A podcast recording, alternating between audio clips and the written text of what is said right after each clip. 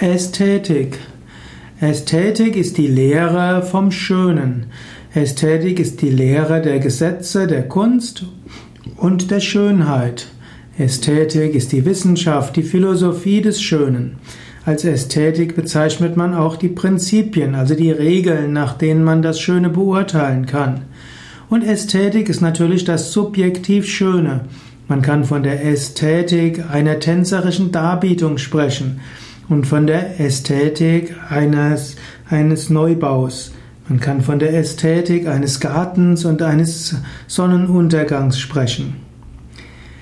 Im Yoga finden wir den Ausdruck Satyam Shivam Sundaram. Gott ist das Wahre, das Schöne und das Gute. Hm, wir finden das auch in der Klassik. Zum Beispiel auf der Frankfurter Oper steht ein, Aus, ein, ja, ein Satz von Goethe, der besagt dem wahren, schönen, guten. Das ist auch ein Satz, dass der in der griechischen und römischen Antike genannt wurde.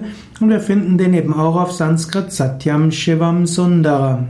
In der Ästhetik, im Schönen, kannst du Gott wahrnehmen.